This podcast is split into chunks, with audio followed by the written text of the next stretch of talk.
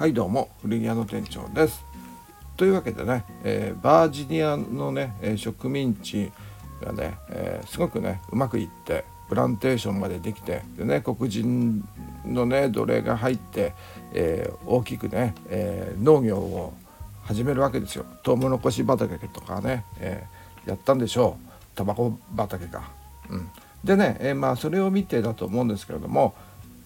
イングランドのね、えー、迫害されていたピューリタンというのがね、えー、いるんですよ。でピューリタンというのはまあ正教徒って訳されますけれどもまあ何でしょうかね、えー、イギリス国教会から、え、分離したい派分離派って言いますけどもその中のカルバン派、うん、ですね。プロテスタントの中でもカルバン派が、えー、いたんですけども英国国教会がね、えー、割とこうなんていうのカトリック寄りになってきちゃってで、えー、その時のねエリザベスのの後の王様のジェームズ1世がね、えー、この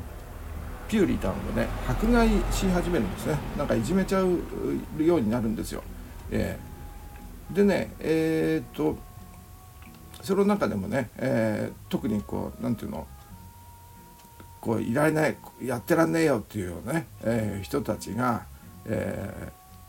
ー、その中のねこうグループっていうかね、えー、メンバーグループですかね、えー、がですね、えー、もう国を出ちゃ出ちゃおうっていうことでね、えー、こうイギリスイギリスからとりあえずカルバン派が多い、ねえー、国としても仲良くやっているオランダで逃げようってね、えーオランダがね、えー、独立戦争をしてて、えーねえー、イングランドを応援してますから、ねえ、それで、え、オランダにね、え、逃げるんですよライデンというところにねアムステルダムの近くにある、え、ところなんですけども割とね、え、産業が発達しているところでねそこで働いてね、え、まあお金を貯めたんでしょうね。え、で、え、まあそこで多分ねいろんな噂聞く聞いたと思うんですよ。なんかあの新大陸の方にアメリカに行けばもっと自由に俺たちの国がってね、えー、もっと自由に、えー、新疆をね、えー、カルバン派で、えー、自分たちの自由を取り戻せるんだって感じでね、えー、思ったんでしょうね。きっとあのオランダはね、えー、ニューネーデニューネーデルランドとかね、えー、ニューヨークとか行ってね、えー、で行ってますから。まあアメリカの噂をねいっぱい聞いてるし。で、えー、バージニアがねうまくやってるっていうのも聞いてるし。ってことで、えー、夢を描いてですね。でまたイギリスねイングランドに戻ってでプリマスっていうところからね、えー、まあ、船を、まあ、会社を通してなんですけどもプリマスバージニア会社を通してなんですけどもまあそれをチャーターしたみたいな形ですかね、えー、に乗って新大陸を目指すわけです。でそれがね、えまあ、後に、えー、ピルグリム・ファーザーズって、えー、言われるようになるんですけれどもまあ巡礼者の祖先っていうんですかね、えー、そんな感じによくね、えー、開国の父たちとかね、えー、大統領が言ったりとかしますけれども開国って言ったっけ？うん。ねえ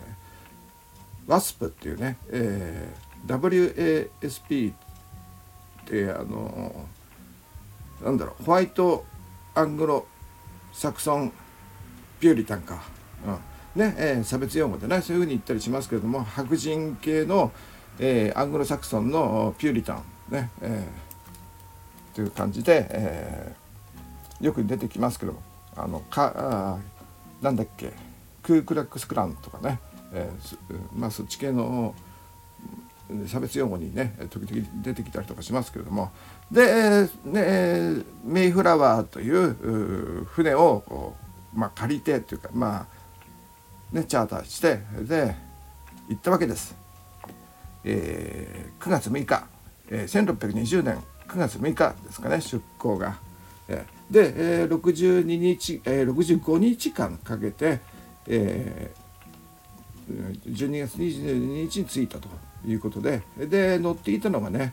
えー、102名でまあそのうちね、えー、さっき言ったピューリタンのグループね、えー、がピューリタンのグループが41人で、えー、全体の中で、えー、男子が74名女子が24名ね、えー、子供も入ってますよね。うん、で、えー、っとまあ、こういうふうに記録にはあるんですけどもさらにね、えー、あまりこれはねこれ歴史の教科書には出てこないんですけども猫がね、えー、何匹かいたらしいんですよ。これなんでかっていうとこうヨーロッパでね、あのペストがね流行りかけたり、えー、めちゃくちゃ流行ったりね、えー、それでもなんていうの心配でね、えー、でペストの原因があのネズミから出てくるってことね。ネズミがこうペスト菌の媒介になってるっていうことがね知られて、えー、まして。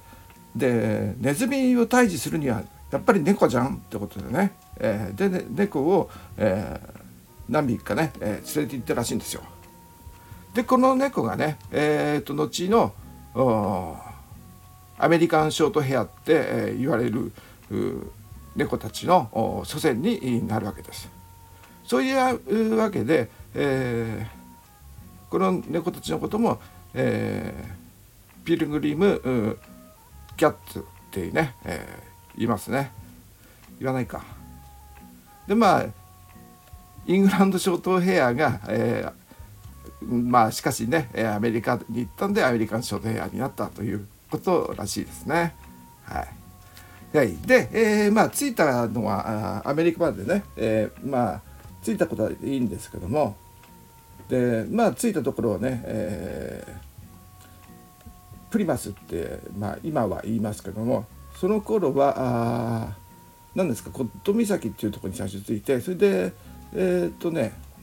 まあこれもまあ気になる方はね、えー、地図で確認していただければいいんですけれどもまあプリマスっていうね、えー、ところについてで本当はあのバ成功しているね、えー、バージニアの北の方にを目指していたんだけどもなんかね、えー、嵐かなんかで、えー、途中であってね、えー、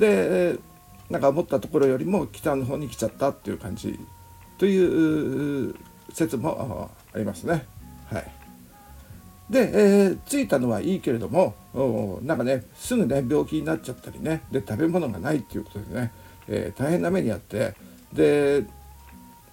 もうねえっ、とどんくらいですか？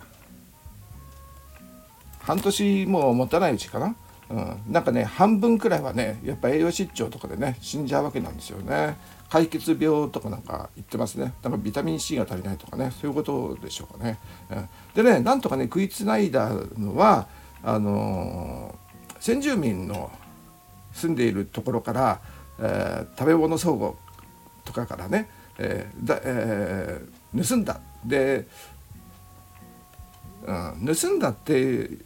いうふうにはあの表現してないんですよ。なんか借りたっていうね。誰もいないけども後でお金払うからね、えー、ちょっとね、えー、食料を頂戴しますよって感じでね、えー、いう感じでまあそのねあの先住民の、え、村がね誰もいなかったらしいんですよね。え、なので持ってきちゃったって感じでだから奪ったわけではないっていうことらしいです。はい、でまあそんな感じで、えー奪なんていうの？奪ったんじゃなくてあのくれたんだっていうね解釈なのかな？うん、だで、えー、一応誰もいなかったのはあのなんていうの？こうやり取りがあの難しいからというかね敵対したはしたくないけども、えー、食べ物はあげますよっていうふうに、えー、このピューリタンたちは解釈してますね。でね、えーと、その後なんですけどやっぱりねこう食べ物がなくなってはくるんですけれどもでたまたまね、えー、この先住民の中にうんと英語を喋れる人がいたんですよ。でそれがね、えスクアントっていう人でまあなんか他にも名前ありますけどもこの人はあのその数年前ね、えー、6年くらい前かに、えーとなんか海賊みたいなね、えー、人イギリス人のね、えー、もう海賊とかね商人とかねあんまりねもう関係なさそうな感じなんですけども、うん、その人たちに、えー、なんていうの拉致されて誘拐されてで何人かね、えー、で、えー、スペインに奴隷として売られたんですよ。うんらしいんですよね、えー、このスカントっていう人があの先住民なんですけどもそれで、えーと、イギリスからなんかああいつやスペインで、えー、奴隷としてね4年間働いて、えー、その後なんか自力でここであの詳しい記録が残ってないらしいんですけどもうんイングランドに渡ってでイングランドからまたここに元に戻ってきたっていう人なんですよ。だから結構すごい賢いっていうかねうんと英語を喋れてねあのなんてそういう頭のいい賢い人だったんじゃないかなと思うんですけどもそれでこの人がねすごい協力的でこのピューリタンたちに、うん、それで、えーと、こう橋渡しをするような形でででこのね、えーピルえー、ピルグリム・ファーザーズはこう生き残っていったらしいんですね。まあ半分は死んじゃいますけどもまあその中でも残っていったと。でそれからはですねまあ先住民の方で、えー、とはもうなんだかんだね、えー、こう争いはいさかいはねありましたしこの英語のしゃべれる、えー、スクアントさんは、えー、もう2年後にはねなんか病気で死んじゃうんですよ。うん、で、えー、やっぱりえ、ー、とまあ他の植民地もそうなんですけれども天然痘とかね、えーまあ、ペストとか、うん、そういうねえー、と先住民が持ってない免疫を持ってない病気がね、えー、入ってでこの辺の先住民の人たちももうかなり死んじゃったらしいんですよね、うん、病気で。であのちなみにこの辺の辺りの先住民は、えー、マサチューセッツ族っていうらしいんですよ。うんでまあそのまんまね、えー、この辺りの土地のことをマサチューセッツっていうね、えー、地名にねマサチューセッツ州の元になったのがこのマサチューセッツ族なんですよね。はい、でえー、っとまあそんな感じでなんとかね先住民との問題もうまくやるようになりましてこっちもね結構軌道に乗るんですよね。えー、で、えーまあ、えー、そういうわけで、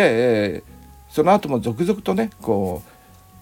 イングランドからこう人がねこう移動してくるんですよ。特にあの迫害されてる人たちとかねあの宗教的な自由ががこう奪われた人たちがこう逃げてくるような形でね、うん、でねもう10年後にはね、えー、1630年にはボストンね、えー、ボストンを建設しだすボストン市がこうえー、出てくるっていうね、えー、反映してくるんですよね。うん、もうだからどんくらいですかこう数字にはねえー、っとちょっと今ねまだ、え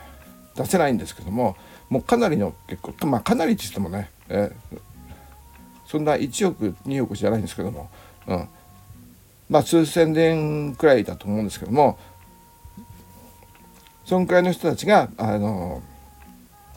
まあ、マサチューセッツ州の方にねこう出てきてこう街を作ったりとかしていくわけなんですけど、うん、でえー、っと、まあ、1630年に ボストン市でしょ。で、えー、その後がねえー、っと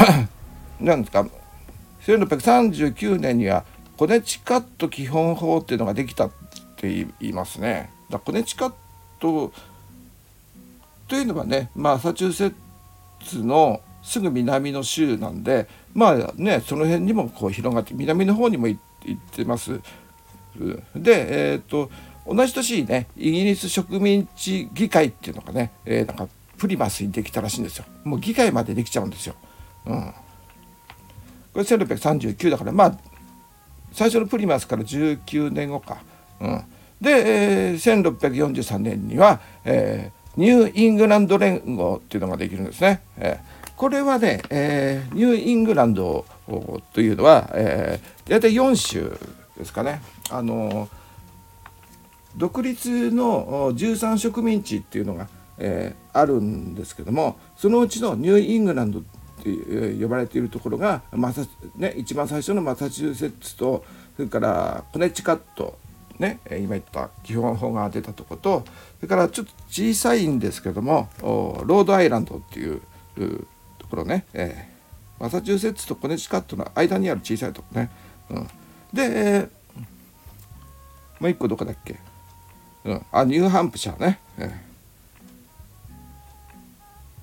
まあそうですね。この辺ができるんですかね、うん、これがえっ、ー、と北の1234つか、うん、で、えー、この間で言った通りあのイングランドのこのアメリカでの植民地っていうのは、えー、まあ3つルートがあるって言ったでしょ。で南はバージニアルートね。で北がこのニューイングランドルートでね、えー、で中間がねえー、っと次に多分話しますけども、えー、オランダルートニューネーデルラントルートね、えー、ここがあの次あのちょっとね、えー、このニューネーデルラントとイギリスの、えー、戦いっていうんですかね。取り合いみたいな話をちょっとね、えー、します。で今回はニューイングランドに関してはまあこの辺の感じですかね。ポイントはアメリカンショートヘアですかね。はい。では、えー、っとまあこんな感じで、えー、今回は終わりにしたいと思います。最後まで聞いてくれてありがとうございます。それではさようなら。